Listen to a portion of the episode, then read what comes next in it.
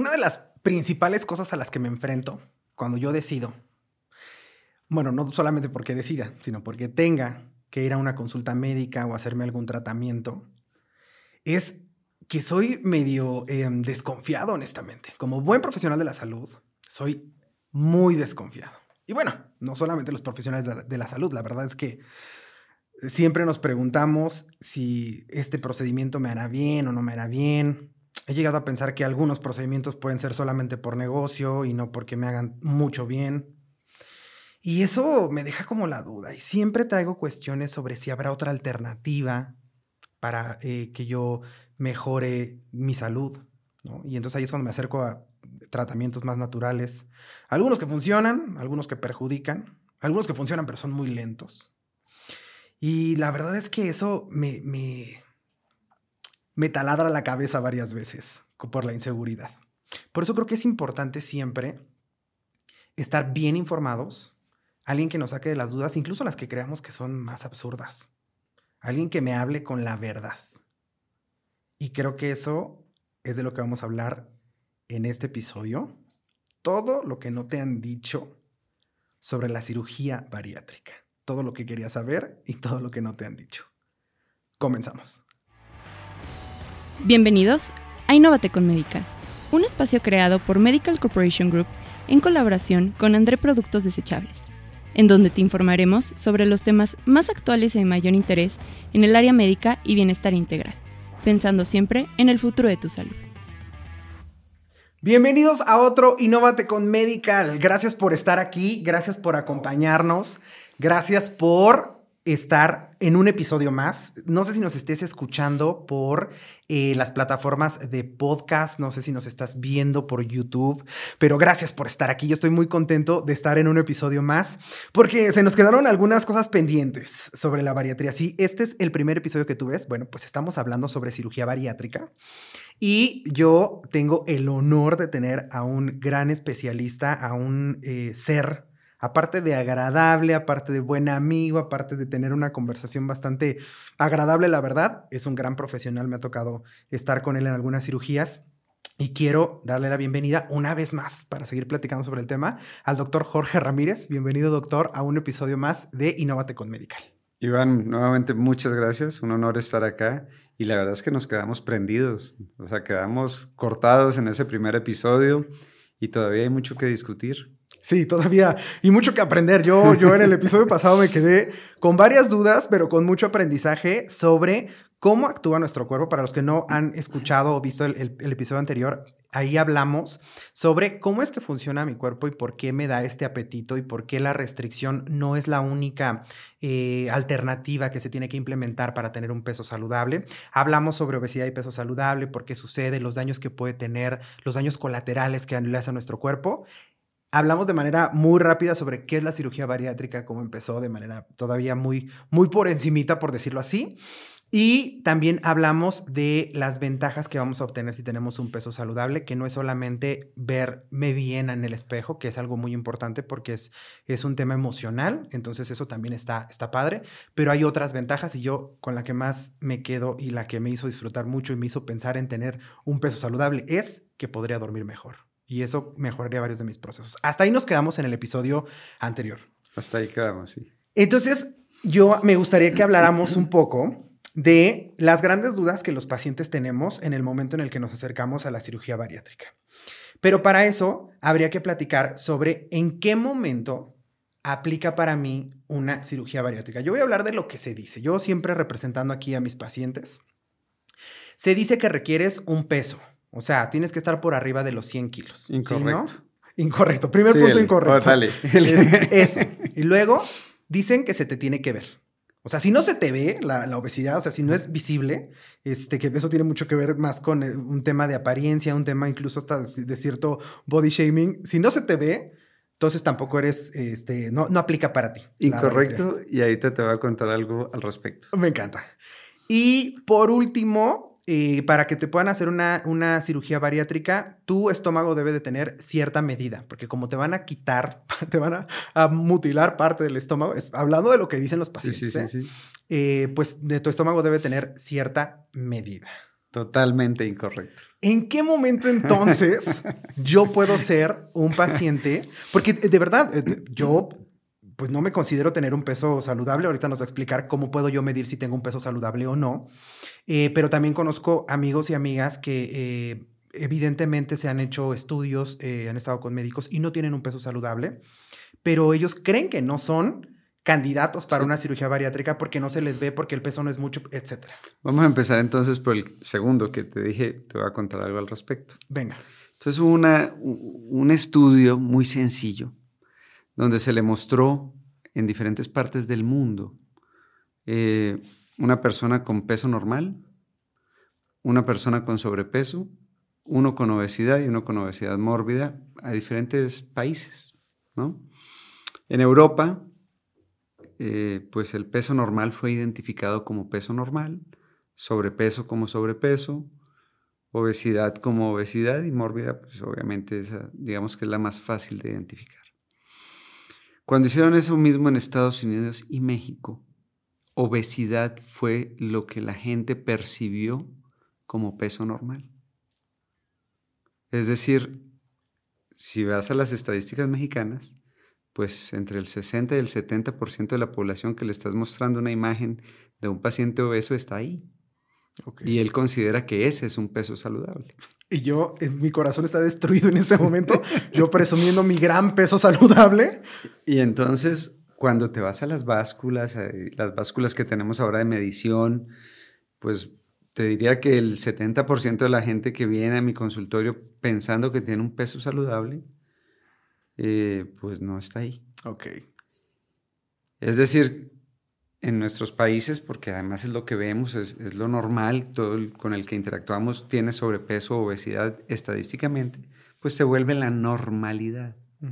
La normalidad no quiere decir que sea lo correcto, es lo que más sucede, es lo más frecuente. Entonces ese es el primer punto. Muchos de los que dicen yo no estoy como para operarme, sencillamente no lo identifican de manera correcta. Claro. Ok. Entonces, primer punto, tenemos que conocer la verdad sobre si tengo o no un peso saludable. Tal cual. ¿no? Entonces, para eso, pues hay que eh, em, ir a una consulta médica para que nos revisen y nos digan tu peso es saludable o no. Lo cierto es que la mayoría creemos, podemos creer que tenemos un peso saludable y no es así. Mira, yo te puedo contar que he visto muchos pacientes deportistas y que los subimos a la báscula y le decimos, pues estás en sobrepeso. Y dicen, ¿qué yo? Y el sobrepeso puede ser, eh, o sea, lo que hoy sabemos es que el peso no es tan importante. Punto, eso, eso, eso me, me gusta, me gusta porque es algo que se está defendiendo mucho. El peso no es el que lo, lo dictamina. nada, y menos en cirugía. Ok, ok. ¿Qué nos interesa? ¿Qué porcentaje de grasa tienes? Ok. De grasa visceral, todavía más importante. ¿Y qué afección tienes? La grasa visceral, nada más para que me quede claro. La grasa visceral es justamente este gordito que se me hace. Esa es grasa subcutánea. Es decir, es muy diferente la grasa que yo tengo debajo de la piel a la que tengo dentro del abdomen. Exacto. La grasa visceral es la que recubre las vísceras, la que está alrededor de las vísceras. Exacto. Cuando vemos la cirugía, ¿Recuerdas que se veía una gran capa amarilla sobre el intestino? Tal cual como la grasa del, pollo, por decirlo así. Exactamente. claro, claro. Entonces, esa misma grasa infiltra el hígado, el páncreas, los vasos nutricios hacia el intestino, eh, todo. Esa es la grasa que hoy conocemos como proinflamatoria, Ok. que le decimos muchas veces grasa tóxica eh, y que es una enfermedad severa. Entonces, el paciente que vemos que tiene piernas delgadas, brazos delgados y solo tiene una pancita prominente, ese es el paciente más peligroso. Porque tiene la grasa tóxica y puede estar en un sobrepeso. Ok, primer punto, oh, esto me está volando la cabeza. O sea, me está diciendo que yo me veo al espejo y yo me agarro este rollito que se me hace aquí en, el, abdomen, esta que le llamamos pancita, y yo la pellizco y digo mal. Mal, porque obviamente me gustaría estar, tener mis cuadritos y estar así, ¿no? Abdomen plano, ¿no? Mal. Entonces yo digo como, no, no, no, no, yo tengo, de seguro tengo un sobrepeso inmenso y entonces me empiezo a hacer como este todo, toda esta onda eh, en la cabeza, que supongo que esto también va aliado a otro tema que vamos a tratar más adelante, que es la percepción que tenemos de las personas con obesidad, que tampoco es muchas veces la correcta, porque nosotros no estamos, cuando juzgamos a una persona con sobrepeso o con obesidad, no estoy alcanzando a ver lo que hay realmente dentro de esa persona. Sin lugar a Y lo que realmente le está haciendo daño, no quiere decir que no haga daño esta grasa, este, me dijo que era Subcutánea. Ujú. No quiere decir que no haga daño, al final es grasa. Pero la grasa que hace más daño es la que tengo adentro, que ni yo veo, ni la gente que me juzga por mi peso ve. Y vamos a tener un capítulo al respecto con el- nuestro cirujano plástico. Me encanta. Y es que lo veo yo todos los días, la mujer que buscando verse bien, diabética, con mucha grasa visceral, va y se hace una abdominoplastía. ¿no? Y entonces le estiran todos los pellejos, le quitan y le hacen, pero sigue estando enferma. Entonces, la grasa visceral es un punto crítico cuando hablamos de salud y enfermedad. Eh, y bueno, entonces ahí- ese tema va a ser muy importante cuando veamos al, al cirujano plástico. Me encanta, me encanta. Entonces, eso ya nos quedó claro. Ahora, ¿qué sí o cuál es el requisito que sí debo de cumplir para que yo sea un paciente que puede someterse a una cirugía bariátrica? Entonces, mira, los criterios han ido creciendo y se han ido expandiendo. Y cada vez podemos incluir a más gente para darle la oportunidad de operarse. Es decir, ahorita hacemos eh, cirugía en adolescentes Ok, y también en personas de arriba de 70 años. ok.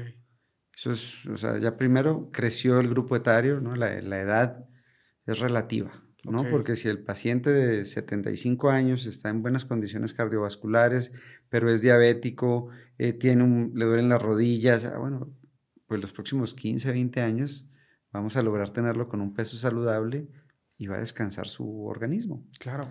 Y el niño o el adolescente va a crecer sin obesidad. ¿Te imaginas eso? O sea, en México que tenemos un grado 1, 2, eh, ¿no? la medalla de plata y oro en, obesidad y en obesidad infantil, que es una de las condenas más grandes que tenemos en nuestro país, pues un niño que tiene una obesidad extrema, que se va por arriba de los percentiles, porque ya hablamos del percentil de obesidad, eh, pues es un niño que está condenado a vivir con obesidad porque estadísticamente si rebasa los 13 años con obesidad mórbida o con un percentil arriba del 110, ese niño va a vivir toda su vida con obesidad y va a terminar en obesidad mórbida mucho más fácilmente que recuperar su peso.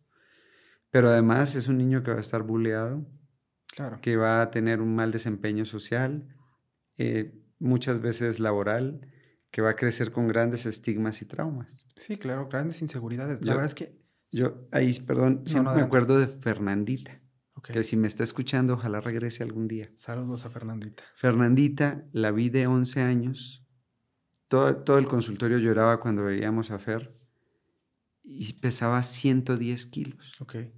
y tenía 10, 11 años. Y ella me lloraba y me decía, por favor, opéreme, doctor. Es que los niños son muy malos. O sea, tú te imaginas lo que está viviendo esa niña, que además es muy grande para su edad porque pesa 110 kilos, altota, pero en realidad sabemos que de ahí no va a pasar porque se va a alterar todo el desarrollo de sus huesos, todo su desarrollo eh, ginecológico, psicológico. O sea, a los 10 años ya cargas una cruz emocional Claro. que te hace pedir que te, que te operen a los 10 años. Eso es una locura, ¿no? Entiendo a Fernandita, yo no sufrí de bullying por, por obesidad, porque otra vez yo creía, y la gente que me veía creía que yo tenía un peso saludable, siempre creo ahora que he tenido cierto sobrepeso, pero no era algo extremadamente visible que hiciera que me hicieran bullying por eso, pero sí sufrí bullying y claro que entiendo a Fernandita. Y qué fuerte que a esa edad tengamos que enfrentarnos a este tipo de, de- de cosas, a este tipo de temas, que como decía, nos van generando inseguridades eh, por todo. Y si les soy honesto, yo, los que nos están viendo pudieron ver mi cara mientras usted explicaba eso, pero yo de verdad me quedé perdido porque me quedé pensando que yo no veo un desarrollo de un adolescente sin obesidad. Y mientras usted lo estaba diciendo, yo me iba a mis primos, mi familia, yo mismo, mi hermano, la gente que conozco. Crecemos con obesidad. Claro.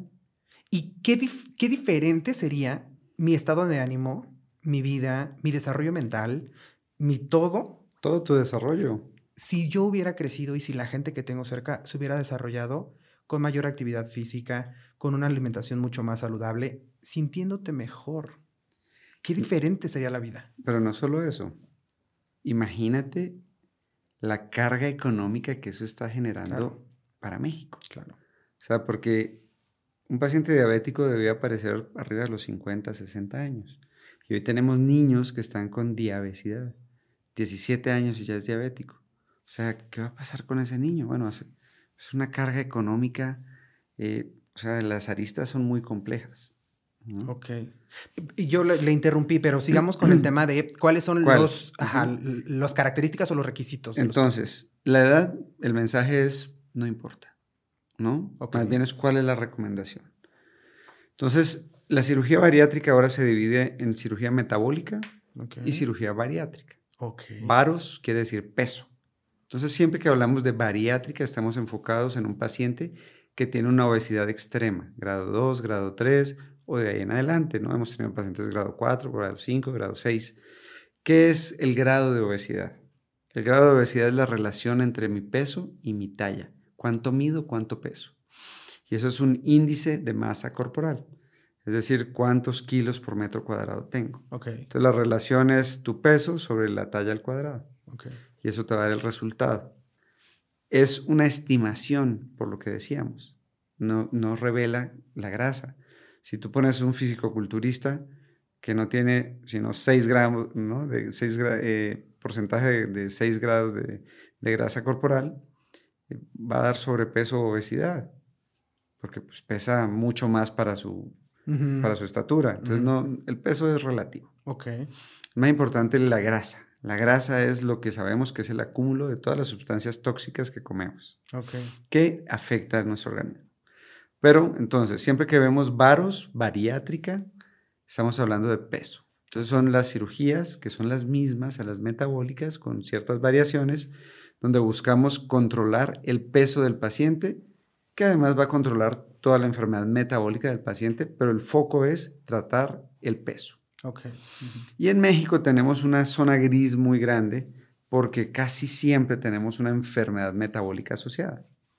Entonces, en México tenemos pacientes con sobrepeso u obesidad que van a estar diabéticos, que van a tener enfermedad de triglicéridos y colesterol severa, que van a tener enfermedad hepática por hígado graso intenso.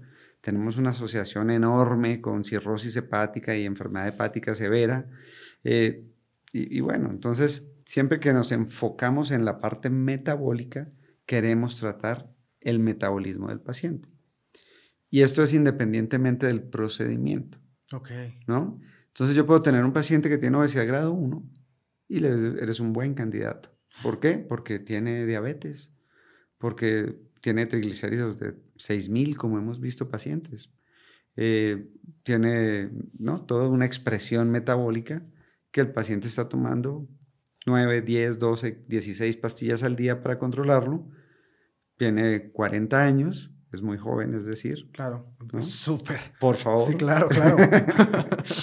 y entonces le puedes hacer un procedimiento que es mínimamente invasivo, con recuperación acelerada, una noche de hospital, sin drenajes, y al otro día tiene todos sus niveles normales. Ah, con razón hace rato me dijo que yo sí podía ser su paciente, ¿verdad? Depende. Si, si te hago exámenes y sales diabético, Dios no lo quiere. ¿No? Que esto sí sea de madera, por favor. Entonces, es eso. Entonces, lo que tú decías de una buena asesoría médica es importante. Claro, sí, sí, sí. Obviamente, si, como decían en, en, en el curso hace muchos años, si el portero te diagnostica el paciente, bueno, ese es candidato, ¿no? Es decir, si, el portero nos dice, oiga, ahí viene el paciente para que lo opere, pues es que seguramente es un paciente de una obesidad con un índice de masa corporal arriba de 35, 40, 50, que son casos que en realidad se tienen que operar. La gente dice, no, échale ganas. No, sus posibilidades de pérdida de peso son ínfimas. Sabemos que la posibilidad de pérdida de peso de un paciente con obesidad mórbida pues va a estar entre el 1% al 0.4%.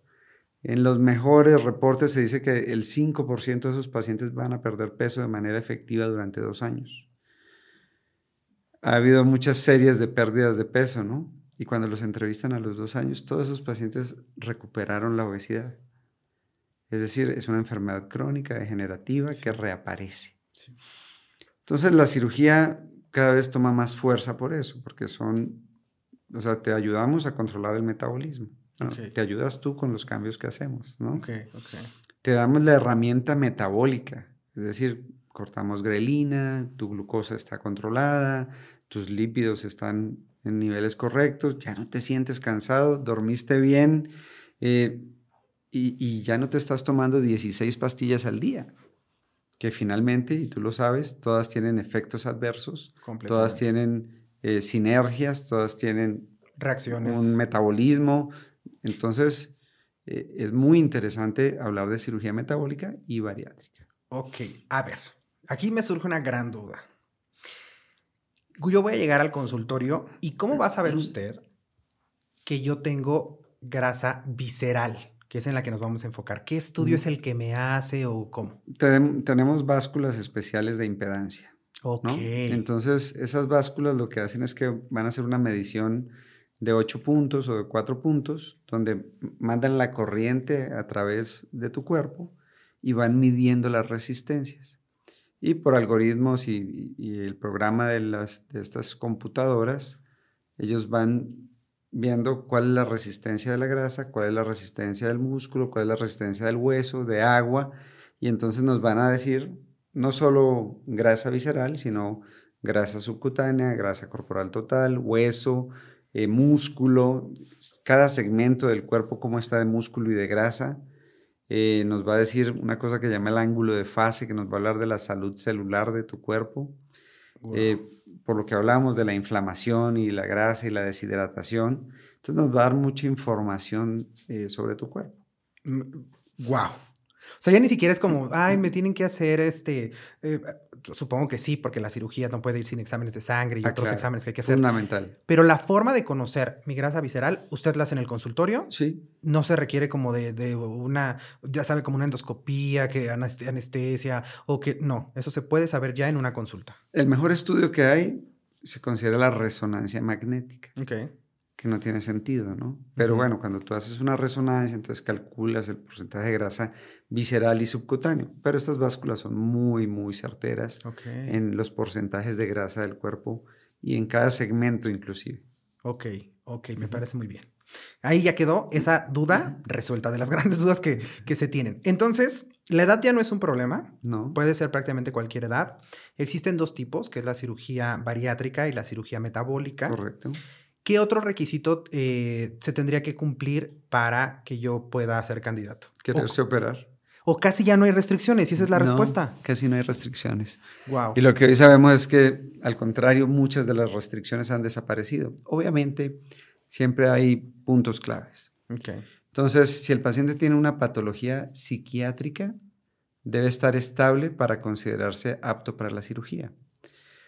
Y ese es un, otro mar oscuro, porque todos los pacientes, o entre el 60 y el 70% de los pacientes con un peso no saludable, tienen alguna alteración considerada psiquiátrica, que puede ser depresión, ansiedad, trastornos de personalidad, y algunos pacientes y algunos tipos de personalidad pudieran llegar a ser una contraindicación.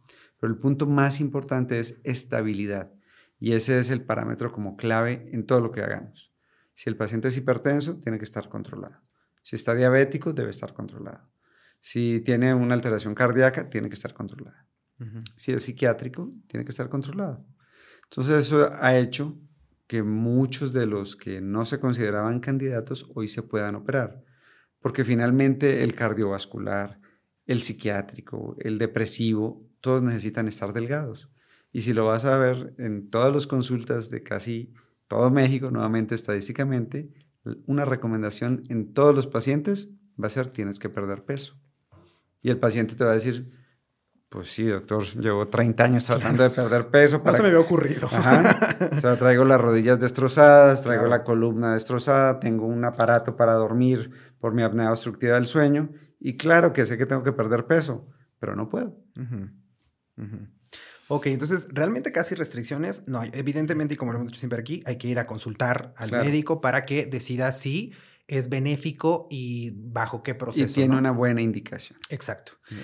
Otra de las grandes dudas que, que yo he escuchado de, de los pacientes, eh, y al final vamos a llegar a la, a la gran duda, ¿eh? yo aquí aquí espero que sea resuelta, pero otra, de- otra duda que tienen los pacientes es, ¿qué, pa- o sea, ¿qué, qué- puedo esperar de la cirugía bariátrica? ¿En cuánto tiempo me voy a recuperar? Este, en- em, va a ser muy dolorosa, el procedimiento es abierto, la recuperación es en tres o cuatro días o es en un mes. ¿Qué puedo esperar una vez que ya me hice la cirugía bariátrica? Mira, yo he escuchado de todas las historias. Ok. Bueno, no de todas, yo digo que siempre falta una nueva. ¿no? Pero mucha gente cree, por ejemplo, es que voy a estar a líquidos muchos meses. Eso es mito incorrecto. Mito, ok, Eh, voy a tener diarreas constantes. Incorrecto. ok. ¿no? Co- cosas muy importantes. Entonces, ¿qué sí puedo esperar? Entonces, primero, te iba a decir, te faltó cuando dices eh, que eres muy desconfiado. Ah, sí, La pregunta que todos nos hacemos, ¿estoy con la persona correcta para que me haga el procedimiento? claro. ¿O el, con el arquitecto correcto para Claro. que haga el edificio donde voy a vivir? Eh, o sea, ¿estoy con la persona correcta? Ese es otro punto Sí. clave, ¿no? Ahorita en el mercado de la cirugía bariátrica se, se ha popularizado eh, tal cirugía, por tanto, y pague dos y lleve tres, ¿no? Y nadie se detiene a pensar, estoy con la persona correcta, ¿no? Sino que es la ganga. Y eso es, eh, ese punto mercantilista, híjole, es muy delicado porque estamos finalmente tratando nuestra salud y nuestro bienestar. Claro.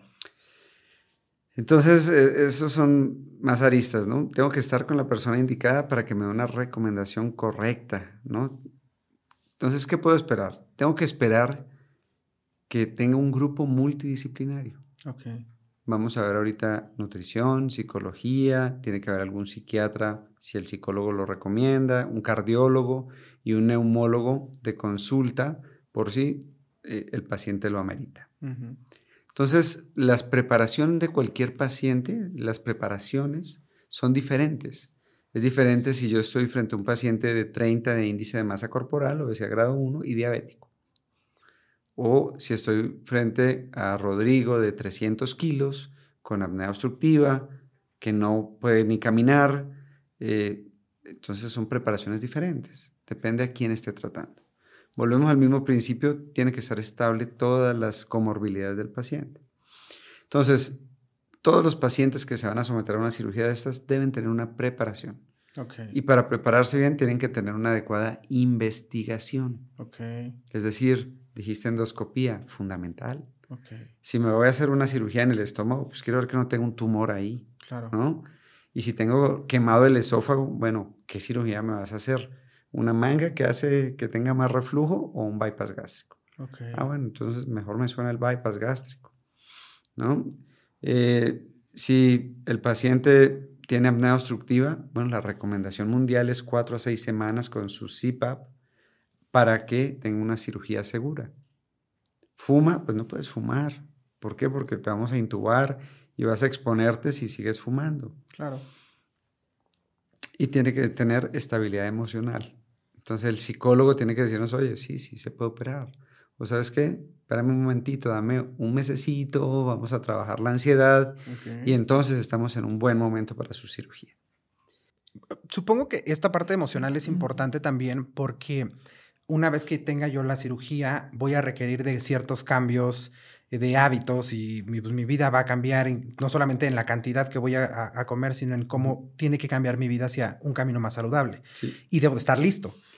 Debes de estar listo y tener el equipo multidisciplinario para preparar y seleccionar bien al paciente. Pero una de las cosas que ningún paciente puede comprender es cómo voy a pensar después de la cirugía, cuando mi grelina, mi leptina, mi insulina, mis niveles estén normales. Porque de pronto me decías que te gustan qué los tacos, El- Pues mire, ¿cuáles todos. Los favoritos? lo- los tacos de pastor de, que son los mejores, los de la ciudad, 100%. Eso. Eso ¿Y qué pasa si después de la cirugía dices, híjole, no, está, huele como demasiado fuerte? yo quisiera mejor uno de bistec. Wow. Nada más por tener una grelina diferente. Claro. Acuérdate que muchos de esos antojos van a ser el resultado de la grelina que hoy tienes. Sí. Y entonces de pronto le vas a sacar más gusto a un pedazo de salmón. Sí. Entonces la gente dice, pero no voy a poder volver a comer. Desgraciadamente la cirugía permite, y digo desgraciadamente, que el paciente coma cualquier cosa. Ok.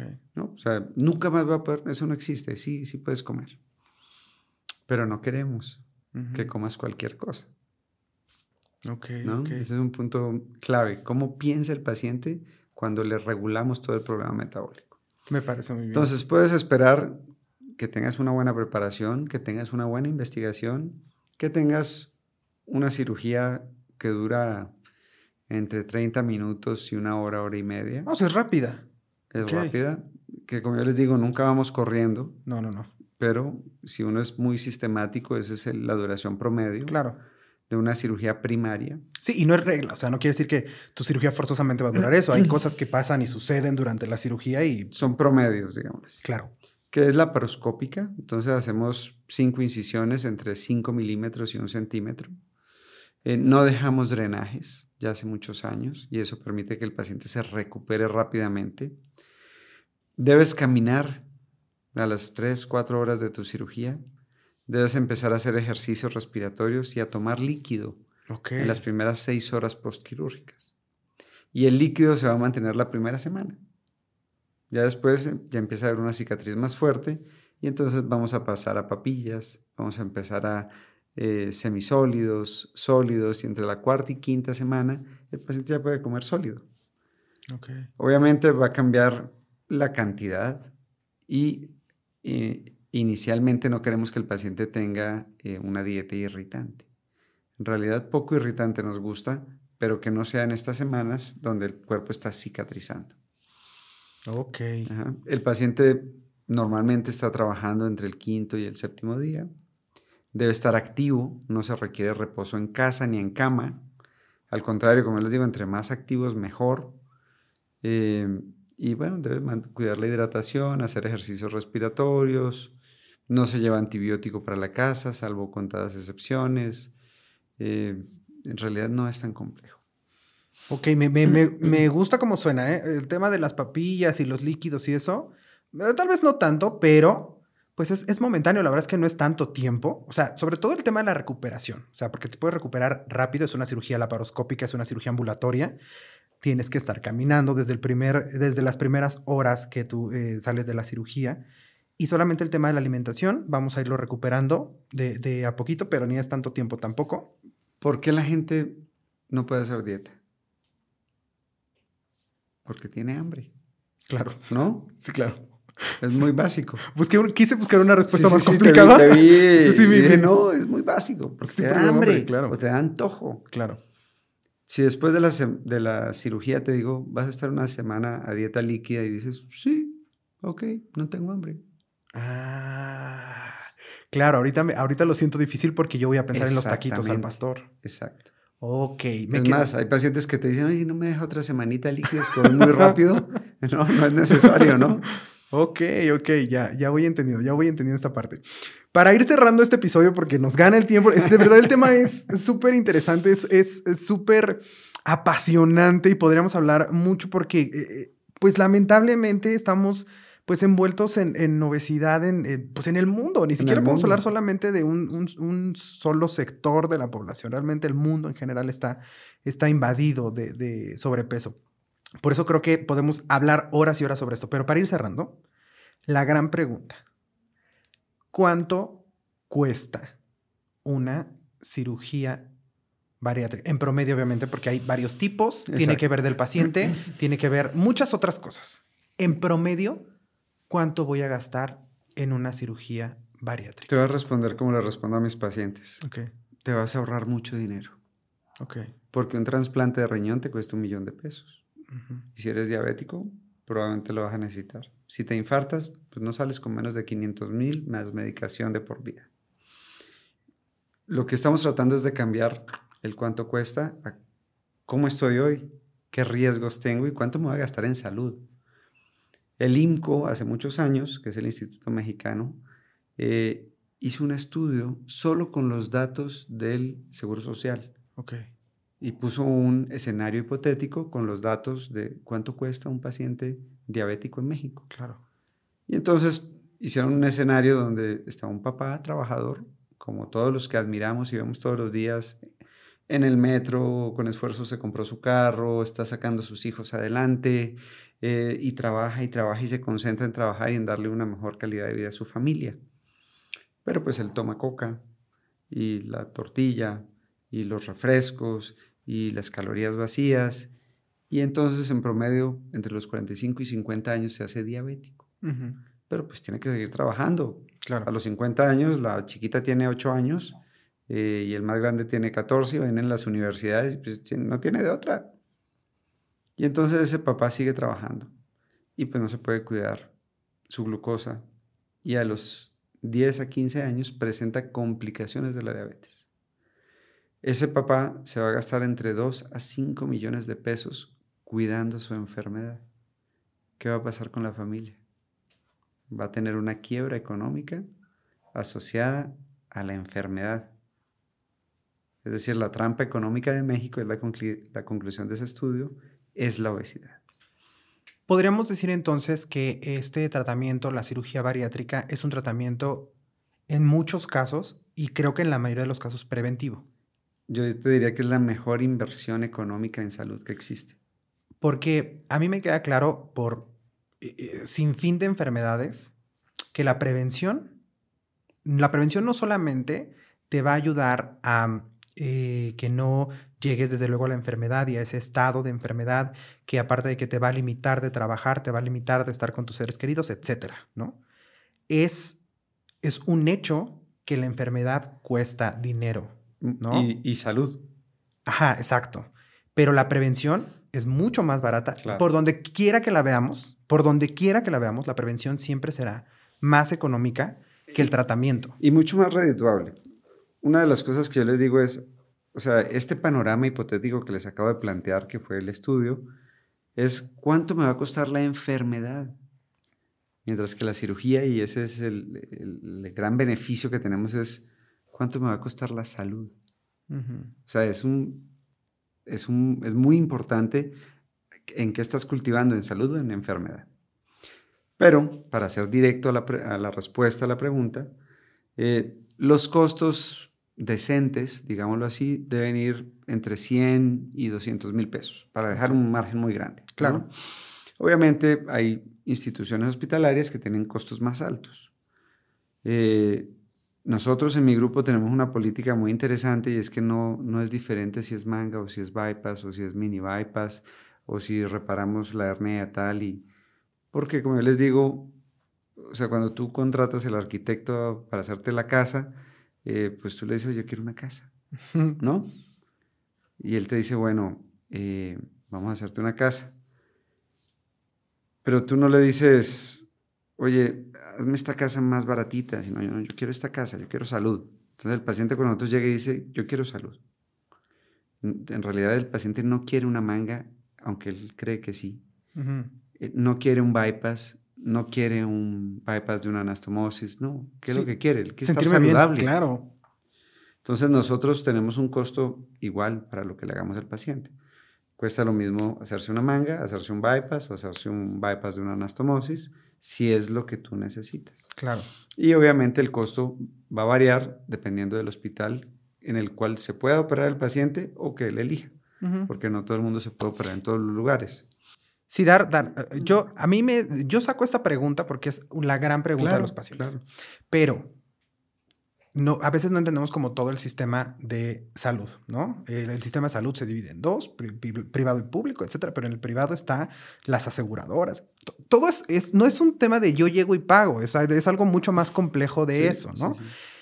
Creo que con esta respuesta nos puede quedar, eh, nos puede quedar claro y como pacientes debemos ser conscientes que hay un rango muy amplio porque hay diversas instituciones hospitalarias, diversas aseguradoras, diversos médicos, eh, diversos tratamientos. Hoy está este ejemplo donde ningún procedimiento es diferente en costo, pero habrá quien sí diga ah, yo cobro diferente dependiendo el, procedimiento.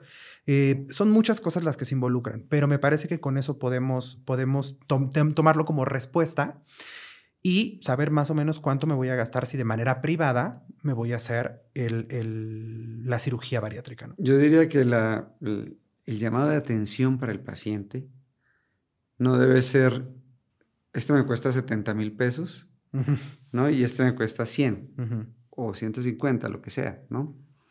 El llamado de atención debe ser, estoy con la persona correcta. Eso me parece uno de los temas. Yo creo que eso es bien importante.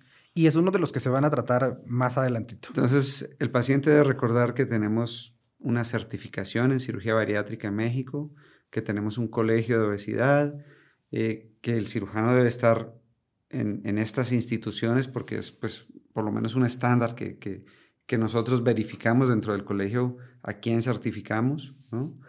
Eh, deben tener un equipo multidisciplinario, deben tener una preparación. O sea, si el paciente viene por 70 mil pesos, que fue la ganga, y le dijeron, listo, mañana te opero, no hemos sino hablado de la enfermedad de la obesidad y, mañana te opero, pues ¿cómo? Ni, ni sabes cómo está mi corazón, no, me preparé. O sea, el mismo paciente decir, aguas, ¿no? Como dicen ahorita, red flag, ¿no?